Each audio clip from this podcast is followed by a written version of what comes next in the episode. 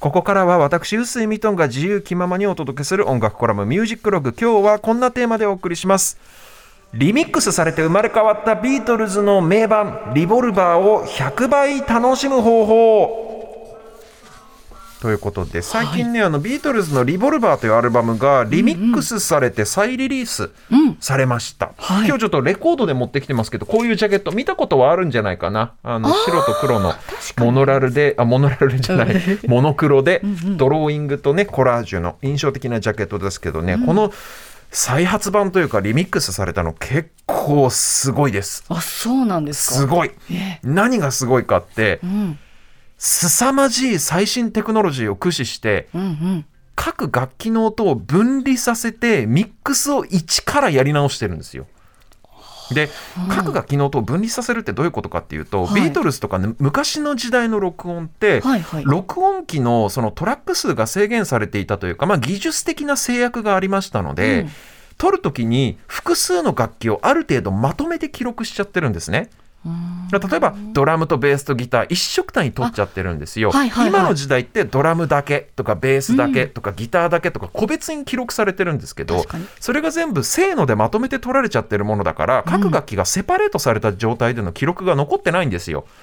なので古い音源をリミックスしたいと思っても、うん、あまり大幅にはもうすでにまとまって取られちゃってるから、うん、大幅に音量バランスを変えたり楽器の配置を変えたりってことが基本的にはもう絶対にできないわけなんです、うんうん、でねあの特にビートルズとか60年代の音楽って、はい、ヘッドホンとかイヤホンで聞いた時にドラムとベースが全部左耳から聞こえてきて、はいはいはい、タンバリンとカウベルだけが右耳から聞こえてくるみたいなわけのわからない、はい、めちゃくちゃな配置になってることそれで驚いたっていう経験をされた方も多分いらっしゃると思うんですけど、うん、これなぜかっていうと1960年頃までの時代って音楽はモノラルで楽しむものだったんですよ。モノラルっていうのはつまりスピーカー1台を自分の真正面に聞いて、うんうんうん、センターからのみ音が出るっていう状態ですね。はい、それをまあ50年代終わり頃からですかねスピーカー2台を左右に置いて、うんで左と右左右から別の信号を出すことによって、はい、例えばタンバリンが左側の方から聞こえるとかギターが右右の方から聞こえるとかそういう左右の空間を録音物で表現できるようになったと。これがステレオ音声の誕生なわけなんですけれども。はい。そのステレオ音声での音源制作の技術っていうのがちゃんと定着するまでっていうのは、うん左右に広がりを持つ音っていう概念がまだちゃんと確立してなかったもんだからレコードを作る側もみんなどうしていいかわからない、うん、なので、まあ、何が何だかよく分からずに、よし、じゃあドラムとベースは左に寄せようとか、打楽器とリードギターは右に寄せてみようとか、そういう割と適当に左右の楽器配置を決めちゃってたわけなんですよ。はいはい、それとまあ、適当に決めてたっていうのもそうだし、そもそも左右あちこち自由に楽器を配置できるほど各楽器を個別に分離させて録音できなかった。さっき言ったように、うん、ドラムだけとかベースだけとかギターだけって分けて取れなかったから、うん、技術的にやむを得ない部分もあって、例えばバンドをせーので取ります、はい、ベースとドラムとギターターせーので撮ってそれを1トラックにまとめて撮ります、うん、あとはメインのボーカルを別で1トラックで撮ります、はい、あとはそうですねハモリコーラス帯を1トラックで取ります。あとは打楽器とか管楽器とか、うんうん、あ上物というかね、ちょっとした飾り付けを重ね取るようにもう1トラック使って取ります。で、合計4トラック分くらいしか分離されてなかったわけなんですよ。そうすると、その素材を使ってステレオミックスを作ろうと思っても、うん。じゃあバンド全体は全部左側に寄せよう、うん、打楽器は全部右に寄せよう。で歌はセンターかなみたいなそんくらいの分け方しかやりようがないっていうのがそもそも60年代当時はそういう技術的な制約もあったわけ、はい、でそうこうしてるうちに60年代終わりから70年代初頭にかけてっていうのはステレオの音像っていうのがどうあるべきかっていう常識が音楽業界内でもある程度固まってきまして、はいはい。えー、あるいは各楽器を個別に録音できるっていう技術も同時にやっぱり進展していきましたので、うんうんはい、例えばドラムセットいろんな太鼓が並んでますね、うん、でシンバルが並んでる、はい、その中でもキックドラム足で踏むキックのドラムとスネアドラムは音像の真ん中にあるべき。その代わり、うん、タムとかシンバルとかは左右から聞こえてくるべきみたいな、はい、そういうなんかなんて言うんでしょう。ルールみたいなものが音楽業界の中でも定着していったわけなんですね。はい、でじゃあビートルズなんかの60年代の古いレコードをその現代的なステレオの概念というか音像でミックスし直そうと思ってっても、はい、思ったとしても、はいはい、さっき言ったようにその当時は録音技術の制約上ギターとかドラムとか各楽器が個別には記録されていないので、うんうん、全部一つのトラックに録音されちゃってるもんだからドラムのスネアだけを取り出して左にあったものを真ん中に持ってこようとか。はいベースだけを取り出してちゃんと真ん中に持ってこようとかそういうことはできないわけなんですよ。なので動かしようがないと。で、ね、ビートルズの作品ステレオ版を今でも聞くと、ドラムが全部左側から聞こえるとかメインボーカルが右耳からずっと聞こえてくるとかそういうちょっとおかしな音像になってるわけですね。うん、まあ、ステレオ黎明期のすごく聞きづらいミックスになってると。ところが、はい、今回のリボルバーのリミックス再発版、はい。再発版。本来分解できるはずのない、うん、一色たに記録されてしまっているはずのスネアドラムとか、うん、キックドラムとかベースギターを最新のデジタルテクノロジーでもって各楽器ごとに分解して取り出しまして、うん、ステレオの左右の配置から音作りから全部ゼロからやり直すっていう大手術をしています、ね、この技術がどれだけすごいかっていうこの凄さがね、はい。あんまり伝わらないかもしれないですけれども、うんうん、例え話です。はいケーキを作ります。ケーキ、はい。ケーキ作った、そのケーキとして出来上がっている完成品のケーキを、小麦粉と卵と牛乳と砂糖に戻すみたいな、そういう感じです。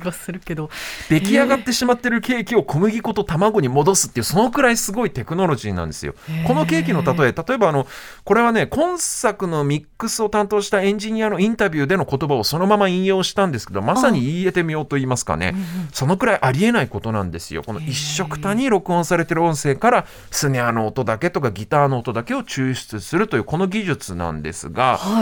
もともと去年公開されたこの音楽コラムでも取り上げましたけどビートルズのドキュメンタリーですね、うん、ゲットバックセッションズのために開発された技術のようでそれを今回も応用して、うん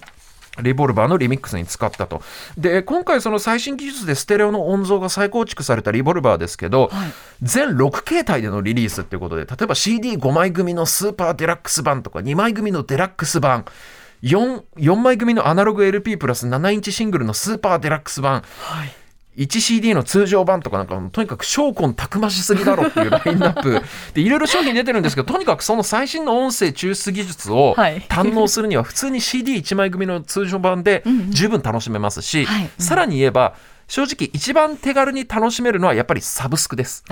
っていうのも、っていうのもですよ、はい、Apple Music とか何でもそのどんなプラットフォームでもリボルバーって検索すれば、はいはい、今回のバージョンはもちろんなんですけど過去のリリースされたバージョンも全部出てくるわけですサブスクだと。うんうんうん、で聞き比べがとにかく簡単にできるんですね。なるほど。で、今回リリースされたのは、2022ミックス、2022ミックスっていうふうに分かりやすく記載されてありますので、はい、ただし、はい、それを聞く前に、まずは、2009年のリマスター版をヘッドホンあるいはイヤホンで聞いてほしい。2009年ですね。うん、はい。それもね、2009年リマスターっていうふうに書かれてますから。はい、で、これね、何を聞いてほしいかっていうと、この2009年の時点ではこの最新テクノロジーまだありませんから、ねうん、各楽器やボーカルが左右に極端な形で配置されていて、めちゃくちゃ聞きづらい。その苦しみを十分味わった上で、なるほど今回の2022ミックスをヘッドホンで聞くと、はい、本当に感動します。最新のテクノロジーありがとうっていう気分になります。うんうんはい、でちなみにねあのこのさっき言った印象的なジャケットですけどビートルズ4人の顔のドローイングの髪の毛の部分にいろいろ写真がコラージュされているって、うん、これね非常に有名なジャケットでこのジャケットデザインでグラミー賞も受賞してるんですけど、はい、これデザインしたクラウス・フォアマンという人、デザイナーさん実はベーシストとしてバリバリに活躍した人でもあってすごいいろんなロックのね名盤でベースを弾いてる人がデザイナーもやっていたっていう。でねなんでこの話をわざわざ最後にしたかっていうと今日11月11日は、実はベースの日なんですよ。1, 1がこう4つ並んでるのが、はい、ベースのあの4弦弦が4本並んでる様子のようだ。まあそんなこと言ったらバイオリンの日でもビオラの日でも何でもいいんじゃないかと思いますけど、はい、まあとにかくベーシストの日ベースの日っていうことでね、うん、あのそのベースの日にちなんでという意味もあって今日はリミックス再発されたばかりのリボルバーを取り上げてみたというわけなんですけれども、うん、今日お聴きいただくのはリボルバーの1曲目です。タックスマンまあ、これも有名な曲ですけれども、これの2022ミックスですね、今までドラムとベースとギターが左側に全振りされていて、はい、打楽器とコーラスのみが右側に全振りされてるって極端な配置、ひどい音像だったのが見事に解決されています。ただあの AM の電波で聞いてる方にはどっちみちモノラルの音声になりますけれどもね。あのぜひワイド FM のこのステレオの素晴らしい音質でこの2022のリミックスバージョンもお楽しみいただきたいと思います。それでは聴いていただきましょう。ザ・ビートルズでタックスマン2022ミックス。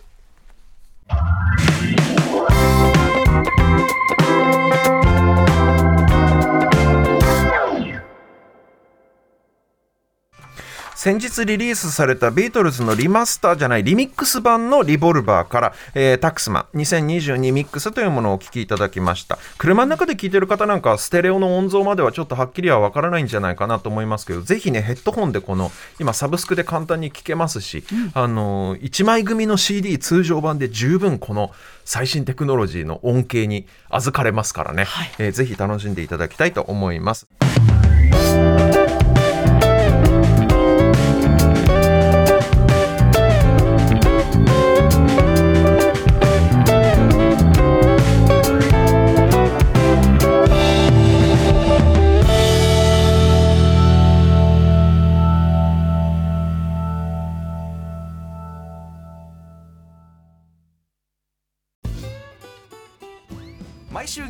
木曜朝8時30分からお送りしているパンサー向井のフラット。向井さん不在の木曜日を担当するヤーレンズのデイジュンの之介とどうも落合博満です。違います。奈良原正樹です。各週木曜日はヤーレンズのフラット。